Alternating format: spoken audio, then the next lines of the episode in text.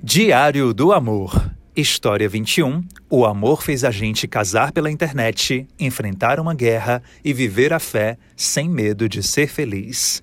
Muçulmana cearense despertou para a própria espiritualidade enquanto um bem-querer se firmava do outro lado do mundo. É uma casa simples em Missão Velha, interior do Ceará. Há um alpendre, uma janela e um rosa desbotado tingindo a fachada. Ali, um casal conversa e desperta olhares. Ele tem traços pouco típicos da região: rosto ovalado, sobrancelhas grossas e nariz proeminente. Ela está toda de preto e traja um hijab, cobrindo cabelo, orelhas e pescoço. São muçulmanos e chegaram há pouco na localidade. A presença é resultado de muitos fatos, acontecimentos que beiram o inimaginável. Comecemos pela mulher. Faz 14 anos que Amina Nahan Alajav recebeu um chamado. Estava num dia comum de oração quando percebeu uma ligação muito forte com Deus. Senti uma emoção enorme, meu corpo começou a tremer e até chorei. A partir dali, despertou para outra espiritualidade, diferente daquela professada por toda a família. Hoje entende ter sido Adão, termo que significa uma proclamação e representa a forma islâmica de chamar os muçulmanos para fazer as cinco orações obrigatórias diárias. Então, ela deixaria de ser evangélica, há muito questionava a dinâmica da instituição e se aprofundaria nos estudos sobre o islamismo. Curiosidade antiga, inclusive. De onde já se viu uma religião que prega o amor ser retratada de forma tão cruel? Eu via todo mundo falando contra e achava estranho, porque são três os livros sagrados: a Torá, a Bíblia e o Alcorão. Não imaginava um livro sagrado mandando o que as pessoas costumam dizer sobre os muçulmanos: decapitar, queimar, matar. Assim, resolvi estudar sobre. Estudou e agiu. Nas redes sociais disseminou saberes. As postagens versavam sobre conceitos, detalhes e curiosidades do universo islâmico começou a atrair leitores. Um deles foi Fahed. Sírio de berço e morada, achou engenhosa a forma como aquela mulher ressoava a doutrina e a consciência humanitária, mesmo em uma nação tão distante e diferente da sua. Trataria de expressar a admiração. Uma curtida em cada post dela, o alicerce do validamento digital. Pouco depois, comentários, outro meio de aproximação. Não demorou muito para que a caixa de diálogo fosse ativada, a faísca tornando chama. Nossa história começou em 2011. Com meu aprofundamento na fé, fiz amizade com várias famílias na Síria. Consegui doações e enviava para lá, diretamente para as pessoas. Aprendi o árabe sozinha e assim consegui conversar com ele quando tomou coragem de comentar nos meus posts. E Fahed contou tudo para a mina a realidade da guerra na Síria, as perseguições, os bombardeios e dúvidas. Que futuro era aquele que se desenhava voraz? Ele não sabia, mas queria prever. Meses conversando, carinho se multiplicando, amizade fortalecida e então o pedido: Casa comigo? A mina não recusou, estava completamente envolvida. O contato e a companhia dele eram delicados. Ela sentia que juntos poderiam superar o mundo, as adversidades da lida diária, guerras internas e externas. O primeiro desafio, por sinal, já estava ali. Como iriam casar naquela distância toda?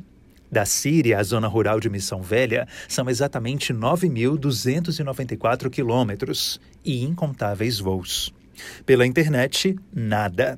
A saída foi exatamente essa casar via web.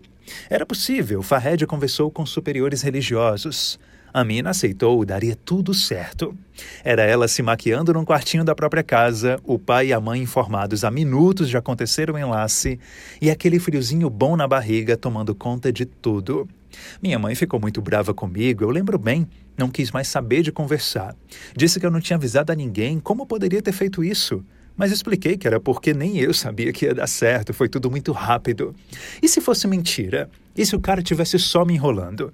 Felizmente, nada disso aconteceu. Tanto é que após o casório, os dois trataram logo de providenciar passagens para o Oriente Médio. Precisavam se ver.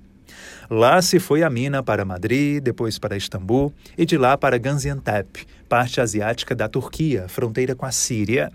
Era a cidade onde eles se viram e concretizaram o aconchego. Nem parecia que nunca tinham estado juntos. Aquela sintonia, aquele querer ficar. Apostar no amor, diziam os poetas. Apostar no amor. Gaziantep foi também onde passaram a morar depois que Fahed de passar ilegalmente para a Turquia. Um sobrevivente. Amina também foi uma. Junto ao recém-marido, vivenciou uma das sensações mais horripilantes da vida. Diariamente acordando às quatro e meia da manhã para a primeira oração do dia, naquela madrugada, os dois levantaram às quatro horas. A gata da casa os acordou e foi a salvação. Exatamente às 4 horas e 17 minutos de 13 de fevereiro deste ano, os cômodos começaram a balançar, o centro da Terra revirando tudo. Um terremoto de forte magnitude partiu casas ao meio, inclusive a do casal. Pensaram na morte, ela estava bem ali. Mas não aconteceu para eles. Antes da estrutura desabar, abriram a porta para os gatos passarem e também passaram por ela. 10 graus negativos do lado de fora apenas a roupa do corpo. Mortos e mais mortos espalhados pelas ruas, um caos. Esperança quase nula. O que fariam agora? Para onde iriam? Bastou olhar para o lado e encontrar a resposta. Precisariam ajudar a quem, com eles, teve chance de viver. Após dias de apoio dado e recebido, um avião da Força Aérea Brasileira veio em socorro e trouxe os dois e mais centenas de gentes para o país. Não havia o que pensar. No novo destino teriam casa, comida e a chance zero de serem acometidos por desastres naturais daquela ordem. Haveria um pouquinho mais de sossego na alma, descanso do terror. Algum refúgio. Depois do Rio de Janeiro e de São Paulo, foram direto para a Missão Velha. Agora vivem naquela casa com alpendre, janela e rosa desbotado tingindo a fachada. É da mãe de Amina. Mesmo com algumas facilidades no novo território, não está sendo fácil. O casal precisa de emprego, de maior dignidade. Ainda pretendem ter um filho. Houve uma gravidez na Turquia e, na sequência, um aborto espontâneo. E fazer tudo conforme a fé ordena. Ela orquestrou e continuará a orquestrar tudo.